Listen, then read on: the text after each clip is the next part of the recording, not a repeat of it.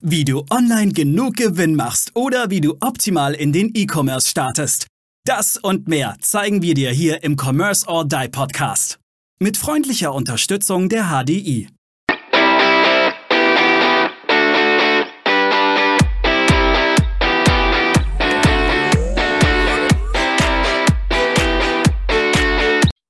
Hallo und herzlich willkommen zu einer neuen Folge hier im Commerce or Die Podcast. Schön, dass du wieder eingeschaltet hast. Und heute sprechen der liebe Maurice Emberger. Hallo Maurice. Moin Moin. Und ich, Aaron Kübler, über das Thema, wie wichtig dein Checkout in deinem Online-Shop ist. Und insbesondere gehen wir da auch auf das Thema Payment ein. Warum? Kurze Einleitung von mir. Warum? weil wir das immer wieder bei Kunden haben, dass Payments nicht sauber durchlaufen, weil im Checkout etwas falsch eingestellt ist. Und wir hatten jetzt erst wieder den Fall, dass bei einem Online-Shop nur jeder Fünfte bestellen konnte, äh, auch wenn mehr bestellen wollten. Und das hat natürlich dafür gesorgt, dass der Umsatz nicht gerade gestiegen ist, sondern ziemlich gefallen ist. Also Ads haben einen Job gemacht, der Shop auch, aber der Payment-Dienstleister nicht. Jetzt die Frage mal einfach ganz offen an dich, Maurice. Wie kann man denn sowas bemerken, schneller bemerken und wie kann man sowas vor allem auch vermeiden? Ich, ich fände es jetzt schon ziemlich krass. Nur jede fünfte Bestellung ist durch. Das heißt, 80 Prozent deines Umsatzes sind dir mal eben flöten gegangen. Ähm, über welchen Zeitraum? Also mich interessieren da jetzt einfach mal ein paar Fakten, über welchen Zeitraum ist das passiert, Aaron? In, in, in der Tat ist es innerhalb von zwei Tagen aufgefallen, aber der Shop macht äh, sechsstellige Umsätze pro Tag, sodass das schon wehgetan hat. Ein bisschen. Aber dann stellt sich mir tatsächlich die Frage, also grundsätzlich, du fragst mich, wie, wie sowas schneller auffällt. In jeder Shop muss jeden Tag controlled werden. Das heißt, es muss jeden Tag geprüft werden, welche Umsätze sind gelaufen und eigentlich auch über einen halben Tag. Also ihr kommt nicht drum rum, wenn ihr einen Shop habt, regelmäßig zu prüfen oder ihr lagert das aus, da gibt es ja mehrere Möglichkeiten. Aber eigentlich jeden halben Tag muss geprüft werden, welche Umsätze sind gelaufen im, im Verhältnis zum Vortag. Und wenn ich jetzt auf einmal nur noch sechsstellige Umsätze dauerhaft mache, und mir bricht jetzt der, der Umsatz um 80 Prozent ein, muss ich eigentlich, darf ich nicht erst innerhalb von zwei Tagen danach reagieren, sondern das muss mir eigentlich schon am ersten Tag auffallen. Die Frage ist auch, haben sich Kunden gemeldet? Weil normalerweise ist es ja auch so ein Thema, so kenne ich es, wenn was nicht funktioniert, meldet sich der Kunde. Sprich, hat denn dein Kunde überhaupt die Möglichkeit, mit dir in Kontakt zu treten und dir solche Fehler zu, zu wiederzuspiegeln? Ja, in, in, de, in dem Fall schon. Allerdings war wohl die, der Kontakt vom Customer Service zur Technik in dem Fall, also zu der technischen Agentur, ähm, irgendwie hat was nicht geklappt, kam wohl irgendeine E-Mail nicht an und das hat dann dafür gesorgt, dass wir im Advertising ordentlich Gas gegeben haben und äh, mich dann gestern, nee, nicht gestern, sondern vor zwei Tagen der Geschäftsführer kontaktiert und gesagt ja, Ihnen ist da ein kleines Unglück passiert, äh, was wir jetzt tun können, damit wir das wieder ausgleichen bzw. wieder aufholen können. Ähm, haben wir jetzt auch schon wieder aufgeholt, den Umsatz. Ähm, wir haben wir, unsere, unsere Meldungen, unsere Systeme haben immer gesagt, jo, Kauf hat stattgefunden, hat alles geklappt. Ja, klar. Und ja, dementsprechend äh, ist da wirklich, also da ist jetzt Geld nicht zum Fenster rausgeworfen worden, aber äh, es nicht ist einiges worden. nicht gemacht worden und natürlich auch unzufriedene Kunden, weil die bestellen wollten und konnten nicht bestellen. Also für mich zum einen erstmal überhaupt äh, viel engeres Controlling der, der tagesaktuellen Zahlen. Das, ich würde viel engmaschiger kontrollieren. Wie sind die Vortageszahlen? Das geht eben nur dann. Das, Im stationären Handel brauche ich das so dahingehend nicht, weil da habe ich Laufkundschaft und wenn da eine Kasse nicht funktioniert, dann merkt man das relativ zügig. Im Checkout ist es aber halt ein reiner Technikprozess, da guckt keiner drüber. Des Weiteren, wenn ich das jetzt höre, da ist eine E-Mail nicht rausgegangen, würde ich dementsprechend auch diesen Prozess nochmal komplett unter die Lupe nehmen, dass der Customer Care dann dementsprechend an mehrere Personen das Ganze zu melden hat und dann eben auch nicht nur per E-Mail, weil ich meine, das ist ein sehr drastisches Case. Zahlungen gehen nicht durch, die dann auch noch gehäuft gemeldet werden. Da kann ich nicht einfach nur eine E-Mail rausschicken.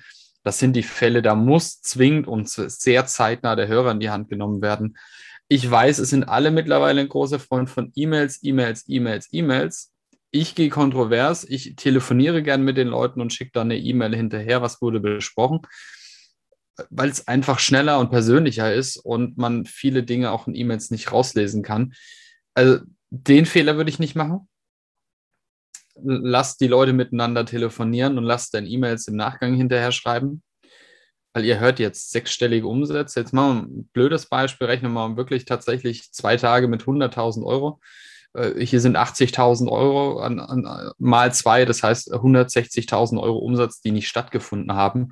Bei einer Marge von, von 50 Prozent fehlen dir eben mal unterm Strich äh, vielleicht 80.000 äh, Euro in, im Monat, die du hättest ausgeben können für deine Dienstleister, für deine Plattform und, und, und weiteres, die dir jetzt einfach fehlen. Also das ist schon nicht ganz ohne. Ja, und, und dazu kommt noch, dass, dass die Ads natürlich, äh, wir haben als letztes die Info bekommen, die Ads sind sauber ja, mit, mit, mit Budgets zwischen, zwischen dreieinhalb und, und 8000 Euro pro Tag, bisschen schwankend, weil sehr kompetitiver Markt äh, durchgelaufen. Das kommt natürlich noch dazu. Und wir haben gesagt, super, geile ROAS, richtig geile Conversion Rates, Hammer, wir, wir skalieren noch ein bisschen. Und ja, das kam jetzt halt dazu. Wie gesagt, es wurde dann gemerkt. Aber meine Frage ist auch die, gibt es irgendwelche technischen Alerts, die man sich für sowas setzen kann von, von Payment-Dienstleistern oder ähnliches? Ähm, ja, gibt es da Möglichkeiten? Ja, natürlich. Also das haben wir auch. Es gibt ja auch Fehlerprotokolle, die du, die du dir schreiben kannst, wenn irgendwelche Sachen nicht durchgelaufen sind. Die Frage ist halt jetzt wieder, was wurde genau eingesetzt? Wurde jetzt beispielsweise so ein, so ein PayPal Plus eingesetzt, die eben das genau nicht machen, wenn dann da die Schnittstelle, weil PayPal ist es da ziemlich egal, die, du kriegst eine Schnittstelle und kriegst kein Reporting.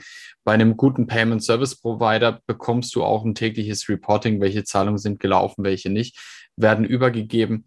Ähm, aber tatsächlich das Hauptthema, was ich hier habe, was ich machen würde, wäre wirklich den Shop enger zu, engmaschiger zu kontrollieren im, im Shop.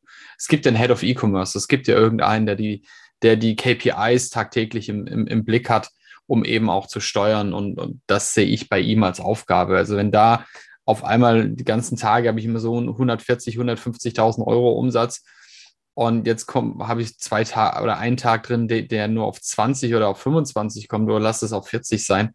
Ich würde sofort stutzig werden. Weil, weißt du, du bist konstant, ja, genau. konstant sechsstellig und rutschst einen Tag, der, wo auch nicht wirklich nachvollziehbar ist, massiv nach unten. Da hätte ich in dem Moment dann schon gesagt, hm, da kann was nicht stimmen, wir müssen schnell, schneller agieren. Okay, jetzt mal, du hast gerade ein großes Unternehmen aus Amerika, also PayPal, angesprochen, ist da auch durchaus im Einsatz. Das war jetzt auch nur ein Beispiel. Mal ein bisschen genereller gefragt, jetzt weg von diesem Beispiel oder diesem, diesem Fall, der vorgekommen ist. Ähm, ja, der, der, der Punkt ist, wie kann ich denn oder was muss ich denn beachten, wenn ich einen Payment Service Provider auswähle und welche jetzt mal nur auf Deutschland und wegen mir noch Österreich, Deutschland, Österreich betrachtet, welche Zahlungspayment-Anbieter sollte ich denn überhaupt haben und welche kann ich auch getrost bleiben lassen in Deutschland und Österreich? Ich glaube, wir haben es schon mal durchgekaut. Ähm, machen wir das sehr, sehr gerne nochmal. Da hatten wir schon mal André Wagemann zu Gast, das ist auch schon ein bisschen länger her. Also du musst dich immer auf deinen Markt kon ähm, konzentrieren. Das bedeutet, jeder Markt funktioniert anders. Wir haben bei uns in Deutschland ein ganz wichtiges Thema, gerade im, im, im Fashion-Bereich, ist Open Invoice, also sprich Rechnungsstellung nach, die dann Fälligkeit, eine Fälligkeit hat und dann erst auch angemahnt wird. Das gibt es eigentlich nur in Deutschland und noch in Österreich. Ansonsten ist es auf der Welt eigentlich nicht bekannt.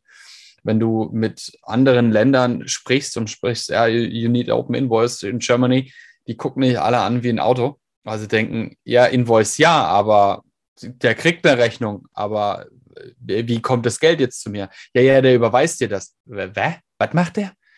Also es gibt eigentlich, ist ja die einzige ungesicherte Zahlart. Wenn du jetzt Lastschriften noch mit dazu zählst, dann hast du zwei. Die anderen sind, sind gesicherte Zahlarten. Das heißt, du hast eine Kreditkarte, die ähm, extrem wichtig ist. Du hast ein PayPal, das extrem wichtig ist. Und in Deutschland ist eben Rechnungskauf extrem wichtig. Und dann fängt es langsam an, dünn zu werden, weil dann fängt es nämlich an, dass die anderen eigentlich nur noch ein ganz knapp zweistellige Prozentzahlen in der Relevanz haben. Äh, ein Sofort beispielsweise, spielt ein bisschen eine untergeordnete Rolle, gehört aber mittlerweile auch zu Klarna, was mal früher ein äh, deutsches Unternehmen war, aber von Klarna mittlerweile aufgekauft worden ist. Dann haben wir noch ein GiroPay Jetzt, ähm, ein Pay Direct gibt es mittlerweile nicht mehr. Das war ja ein Fehlschuss. Ich weiß nicht, wer es ein bisschen verfolgt hat, ist aufgekauft worden. Äh, übrigens, äh, die komplette Thematik PSD 2, weiß nicht, ja, wenn ihr das was sagt, die PSD 2-Thematik. Ja. Aber erklär es vielleicht für unsere Zuhörer in zwei Sätzen nochmal kurz. Genau, die PSD 2 sagt eigentlich, wie, wie Zahlungsverkehr zu funktionieren hat. Und dieses ganze Thema ist damals aufgekommen, weil Sofortüberweisung und ähm, äh, Giropay sich damals geklopft haben und äh, Sofortüberweisung an Bankdaten rangegangen ist und Giropay, die ja zu den Banken gehören, das nicht zulassen wollte.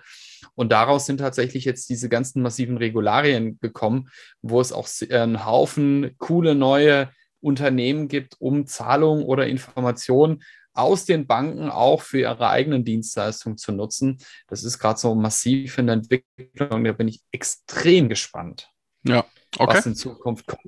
Ja, ich, glaube, da lohnt sich, lohnt sich auch nochmal eine eigene Folge dazu. Ja, de definitiv, weil ich mache dir mal ein Beispiel. Du kannst zum Beispiel einen Risk-Check auch über eine Bank machen. Eine Altersverifizierung kann man über eine Bank dann abdecken, ähm, was ich alles über mein Online-Banking bestätigen kann. Da gibt es schon ziemlich coole Sachen, die, die da in der Planung sind. Da können wir gerne nochmal ein bisschen ausführlicher drüber sprechen.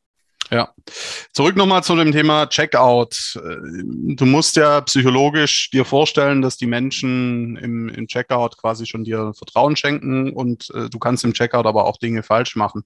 Ähm, ein so ganz beliebter Punkt ist, den der Maurice und ich äh, hassen, wie, was weiß ich, war ja das Weihwasser ähm, oder so ähnlich. Ne, genau. ähm, ist, wie wir das Weihwasser, das trifft es ganz gut. Genau, wie wir das Weihwasser. ja, das stimmt. Sind zum Beispiel, dass auf einmal Kosten dazukommen, die du vorher nicht wusstest. Maurice, welche Tipps hast du da für unsere Zuhörer? Ah ja, mach's, mach's transparent. Thema, auf einmal kommen die Versandkosten ganz, ganz am Ende, wenn du eigentlich schon im Checkout bist. Das heißt, du kriegst da nicht nochmal eine Auflistung. Äh, Versandkosten werden nicht mit angezeigt. Ganz, ganz, ganz böses Faul, wo dann der Kunde sagt, ja, aber ich wollte doch jetzt das kaufen, da habe ich jetzt einen Preis und jetzt soll ich auf einmal acht oder zehn Euro mehr zahlen. Nö, Checkout-Abbruch. So, es gibt, ja, abs absolut richtig. Es gibt noch einen weiteren Punkt. Äh, eine Firma, ich nenne sie jetzt namentlich nicht, äh, aus äh, Bayern, wo man Material fürs Büro kaufen kann. Ähm, da steht dann auf einmal im Checkout noch eine Spesenpauschale von irgendwie einem Euro irgendwas oder zwei Euro irgendwas, wo ich mich dann auch frage, so, äh, zahle ich euch jetzt die Weißwurst hier oder äh, was, was, äh, was mache ich da eigentlich?